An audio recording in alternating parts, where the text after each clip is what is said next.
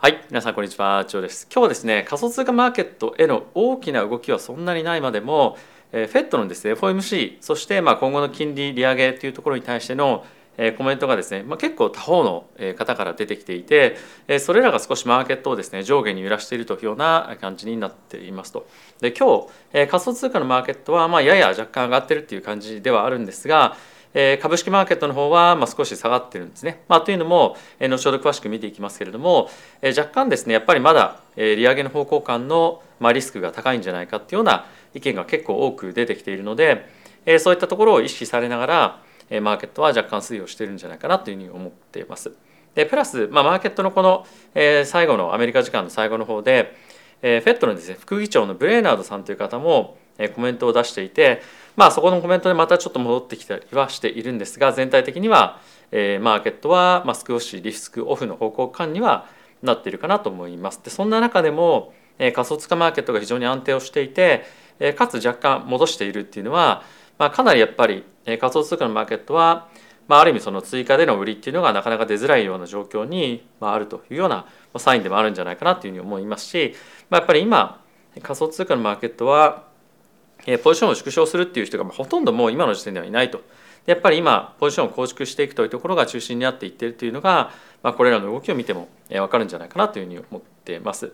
で、え、まずはですね仮想通貨のマーケットビットコインに関しては、まあ、ほぼチャート的にはそんなに動いてないですが、まあ、昨日の酒というのを戻しているで、え、イーサーに関しても、まあ、ほぼ同様なんですけれども、まあ、前戻しまではまあいけてない感じですねで一応、え、株式上のを見てみましょうはいでこちらナスダックなんですが、えー、先ほどもちょっと申し上げた通り、まあ、全体的には少し弱い一日ではある一方で後半にかけて、えー、ブレーナーズさんのコメントで若干戻しているということもあって下着が伸びているような感じですね。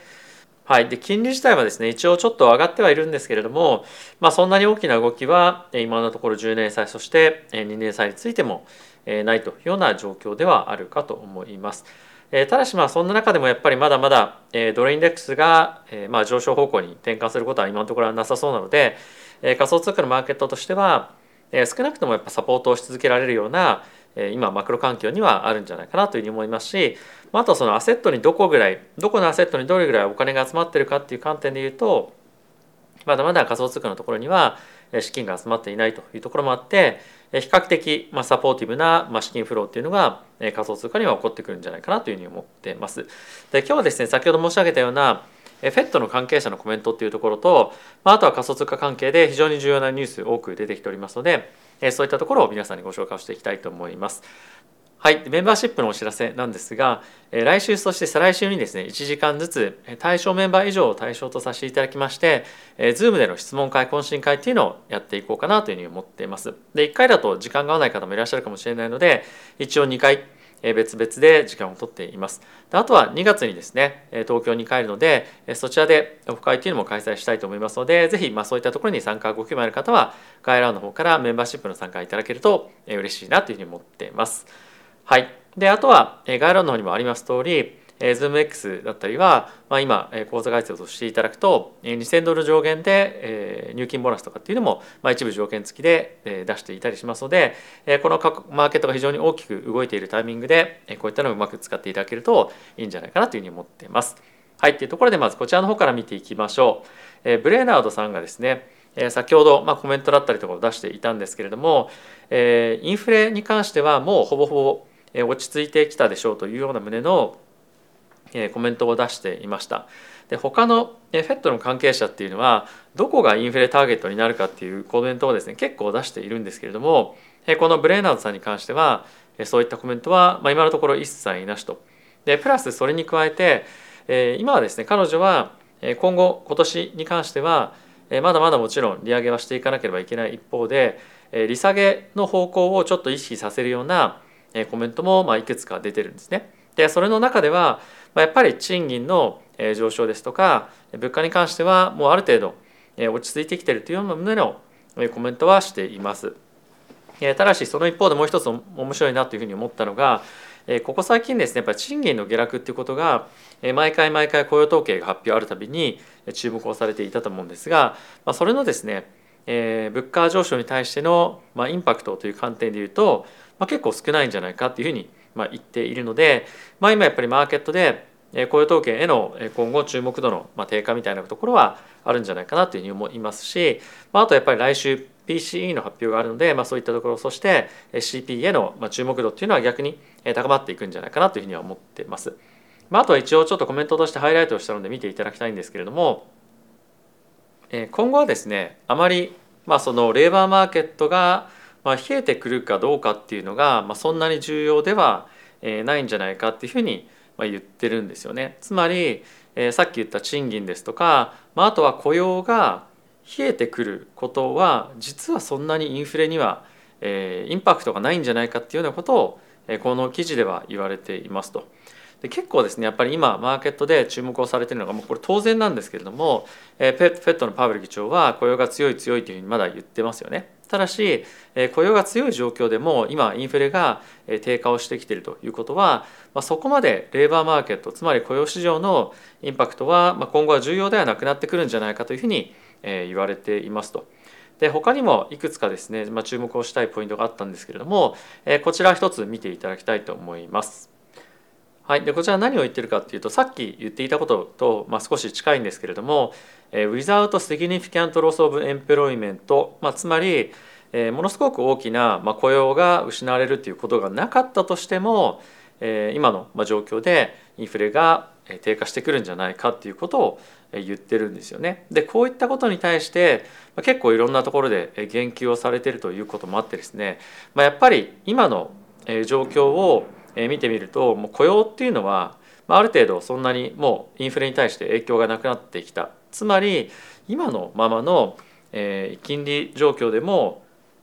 十分にインフレが抑え込めるんじゃないかっていうようなことを言ってる人が、ま、この記事の中ではいくつか出ていてそれと似たような発言もしくはそれを示唆するような発言がブレーナーさんからも出ているということで、ま、ちょっと意外にもですね今回はえー、ハト派のコメントがベレーナードさんから出ていったというような状況ですね。まあ、引き続きですね、フットの今後の利上げおよび利下げに対しての見解というのはまだ非常に不透明であるということもあって継続的にこういったコメントを追って、まあ、どういったところに希釈するのかというのは見ていきたいかなというふうに思っています。でもう一つ面白いなと思ったのがこちらですね。え他の,、まあ、あのフェットの国交の方なんですけれども、えボストン連銀総裁の方に関してはアメリカの利上げに関しては5%をやや上回る水準がピークになるんじゃないかつまり今マーケットが予想している4.75から5%のあのピークの金利っていうのはまだ低すぎるともっと上げる可能性がまあ十分あるんじゃないかということをまあ言ってるんですよね。で一応コメントとして出ていたのがおそらく5%をやや上回る水準まで政策金利を一段と引き上げその水準で当面維持する必要があると予想している。インフレとの戦いに勝利したとはまだ言えず労働需要をより良好なバランスに戻し物価上昇ペースを一段と鈍化させるには長い道のりがあるというふうに言及がありましたと、まあ、やっぱりまだ物価を抑え込むには金利を上げる必要がまあ十分あるというところに加えてこちらのボストン連銀の総裁に関してはやっぱりしっかりと労働のえー、まあマーケットをですね冷えさせる必要があるというような旨のコメントを出していたっていうのは、まあ、フェット内でもかなりえ意見が食い違っているというような状況が、え見て取れると思うので、まあ、結構そのマーケットで、えー、いろんなコメントが出てきていてマーケットがそれをどれを、まあ、信じるのかどれを、えーまあ、メインのシナリオとしてするのかっていうのは、まあ、おそらく、えー、どれぐらいの人数がどういったことを言ってるかというところにも、えー、意識されるんじゃないかなというふうに思いますし、えー、まだマーケットは、えー、かつ、まあ、パウエル議長のことを信頼してないっていう状況もまあ加えてあるということもあるので、まあ、少しマーケットは今金利の政策をえー、まあ予想しづらい状況には、まあ、実際はあるんじゃないかなというふうに思っていますね。まあ、一応今のマーケットの予想としてはパウエル議長がまあ常に言っているような水準とは、えー、結構掛けられているんじゃないかなというもので、まあ、これがもし、えー、この通りであれば、えー、いいなというふうに思っていますし、まあ、そうでなければまたマーケットの大きなショックみたいなものがまあ起こる可能性もまあなきにしもあらずまあただ低いんじゃないかなと思いますけれどもね、はい、そういったところもまあ軽く片隅に頭の中に入れておいてもいいんじゃないかなというふうに思ったりはしています。はい、でここから仮想通貨の関連のニュース見ていきましょう。はい、でまずこちらの記事から見ていきましょう。えー、昨日ですねアメリカの法務省財務省そして FBI もろもろの、えー、関連機関からですね、まあ、ある、まあ、ちっちゃい取引所がですね名指しでいろいろと責められていて、えまあ、最終的には運営している人が逮捕されたというような、まあ、ニュースおよび会見があったんですけれども、まあ、その中の文章で、えー、捕まったというか、まあ、今回、えー、このビッビッツビッビッツレートですかねビッツラートというところがあるんですけれどもそこの最大の取引相手としてバイナンスの名前がですね挙げられていたんですよね。で、えー、今回まあそれに関しては、えー、まあマーケットでちょっと不穏な空気が漂っていて今後も継続して調査が行われていくんじゃないかというふうに思うんですがやっぱり取引所の中でバイナンスっていうのは規格外にやっぱり大きくてかつマーケットにインパクトもあるということでアメリカの方では今後もしっかりと継続的な調査が入っていくのかなというような印象は強く持っているかなと思います。まあ、あとはアメリカでビジネスをやっている取引所っていうのは、まあ、限られていると思うんですよね。まあ、ちょっとコメントで「バイビットはどうなんですか?」というふうに来たんですけれども、まあ、バイビットも含め他の取引所はアメリカで、まあ、わざとビジネスをやらないっていうふうにしているようなところも非常に多いので、まあ、ここはバイナンスとそれ以外っていうところでかなりリスク的には大きく違うんじゃないかなというふうに思ったりはしていました。はい、で続いてなんですけれども FTX がですねもう一旦身辺整理をした後にもう一回 FTX としてこの取引所をですね運営していくということが、今現在検討されているそうです。もろもろのですね見売りだったりとか資産の売却というのを現在行っておりましてこれが進んである程度資金繰りに目処が立った場合 FTX としてまた再度運営を開始する可能性があると。でこれで面白かったのが皆さんに見ていただきたいんですけれども FTT FTX のトークンですねがここ最近大きく上がってるんですよ。で、まあ、大きくっていうか大きく見えないかもしれないんですけれども、まあ、今日だけで30%超えるような上昇になってるんですね。でこれは、えー、こういったやはり FTX の、えー、再スタートみたいなところを見越しての、えーまあ、動きかなというもので、まあ、結構この辺りにまた資金が入ってきたりとかまた短期トレードする人がまあ非常に注目をしているような今、えー、通貨ペアになっているかなと思います。はい続いてなんですけれどもえナショナルオーストラリアバンクとオーストラリアバンクというですねオーストラリアの非常に大きな有名な銀行があるんですけれども、えここがですねステーブルコインをイーサリアムそしてアルゴランド上で発行するというような発表をしていました。でちなみにオーストラリアに関しましてはこのステーブルコインを発行する銀行っていうのは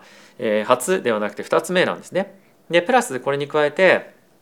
オーストラリアの政府に関しても CBDC を発行するということを言っていて、まあ、かなり、えーまあ、マーケット内というかそのオーストラリア内でもブロックチェーンの、えー、まあそのなんていうんですかね融合というか、えー、既存金融とブロックチェーンの融合というところが順調に進んでるなという印象はありますよね。でおそらく日本に関してはこういった、まあ、いわゆるそのパブリックチェーンというものを使うんではなくてプライベートなチェーンを作ってそれで運用していくということになると思うので、まあ、かなり海外とというか、まあ、オーストラリアと運用とは変わってくるんじゃないかなというふうに思っていますが、まあ、逆にやっぱりこのプライベートチェーンでやる良さも当然あるので、まあ、この辺りはどういうふうに日本が進んでいくのかもしくはその民間が発行するステーブルコインのまあその立場とか、まあ、国がやっていくものはまた別だったりするのかどうなのかみたいなところは今後注目をして見ていきたいかなというふうに思っております。はい、でもう一つですね政府関連のニュース見ていきたいと思うんですがアブダビでですね Web3 関係に投資をするファンドがですね約1ビリオンの規模で今回蘇生されましたと。でアブダビはですね今いろんな、えー、まあ施設およびえーまあ、Web3 関係のですね企業を誘致しておりまして、えー、世界で最も大きなマイニングパワーを持つですねマイニングファシリティっていうのを、まあ、今はブダビに作ってるんですよね。でこういったことをやっていったりですとか、まあ、あとはどんどんどんどん今ブロックチェーン Web3 関係の企業に対して運用する運営するライセンスというのを今ドバイも含め発行しているので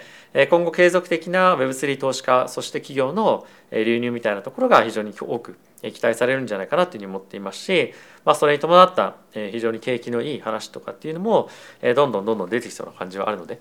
今後その中東というエリアは多く強くブロックチェーンの業界で、えー、まあ非常に注目を集めていくんじゃないかなというふうに思っています。はい、でもう一個面白いなと思ったニュースが、えー、アニモカがですね、まあ、今回記事というかあの発言をしていたんですけれども、えー、2023年の、えー、最初の月からだいたい9か月間に関しては、えーまあ、BCG ゲームですねブロックチェーンゲームをえいろんなプロジェクトがどんどんどんどん出てくるんじゃないかというふうに言っていましたと。で、えー、まあこれは開発が進んでるっていうことももちろんあるんですが、まあ、彼らがやっぱりえローンチさせたいっていうのも、まあ、正直実際には僕あるんじゃないかなというふうに思っていて今のマーケットで積極的にえローンチをしていくみたいな必要って、まあ、実際にあまり正直ないと思うんですよね。ただし、えー、まあこのアニモカの、まあ、今キャッシュがそんなになかったりとかも、まあ、僕は実はあったりするんじゃないかなというふうに思ったりはしていました。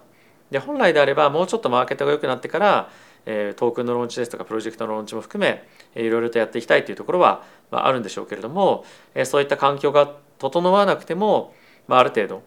早いタイミングで、えー、どんどんどんどんローンチをしていくというようなことが、まあ、今回起こっていきそうですよね。ただし、まあ、この引き続きブロックチェーンゲームの領域に関してはどんどんどんどん Web2 のゲームの企業が今入ってきていますと。でその分野もしくはその NFT に詳しい分野の方をお招きした動画っていうのもすでにインタビュー撮ってますので、えー、おそらくこの次の動画で、えー、2本立てなんですけども半分えご紹介をしてまた次の日に後半をローンチするみたいな感じでえ僕はですねちょっとやっていこうかなというふうに思うのでえご興味ある方は是非見ていただけると嬉しいです。はいということで皆さん今日も動画ご視聴ありがとうございました。また次回の動画でお会いしましょう。さよなら。